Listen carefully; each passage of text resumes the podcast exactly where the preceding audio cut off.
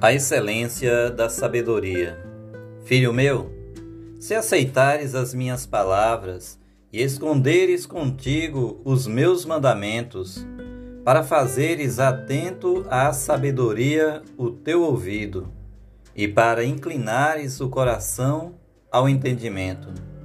E se clamares por inteligência e por entendimento alçares a voz, se buscares a sabedoria como a prata, e como a tesouros escondidos a procurares. Então entenderás o temor do Senhor e acharás o conhecimento de Deus. Porque o Senhor dá sabedoria e da sua boca vem a inteligência e o entendimento. Ele reserva a verdadeira sabedoria para os retos. É escudo para os que caminham na sinceridade.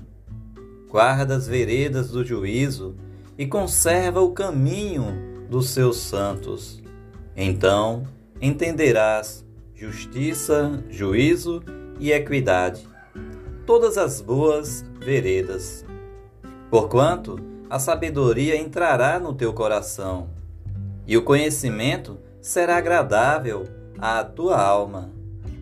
O bom siso te guardará e a inteligência te conservará, para te livrar do caminho do mal e do homem que diz coisas perversas, dos que deixam a vereda da retidão para andarem pelos caminhos das trevas, que se alegram de fazer o mal folgam com a perversidade dos maus, seguem veredas tortuosas e se desviam nos seus caminhos, para te livrar da mulher adúltera, da estrangeira, que lhe sonjeiam com palavras, a qual deixa o amigo da sua mocidade e se esquece da aliança do seu Deus porque a sua casa se inclina para a morte e as suas veredas para o reino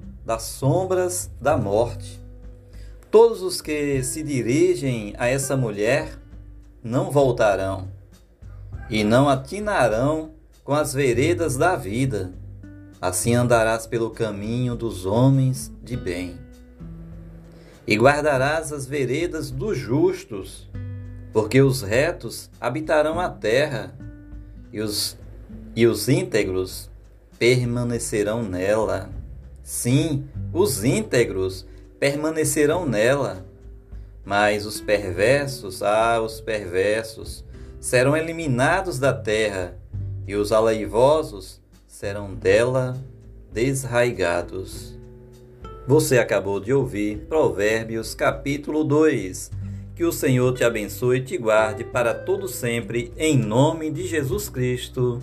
Amém.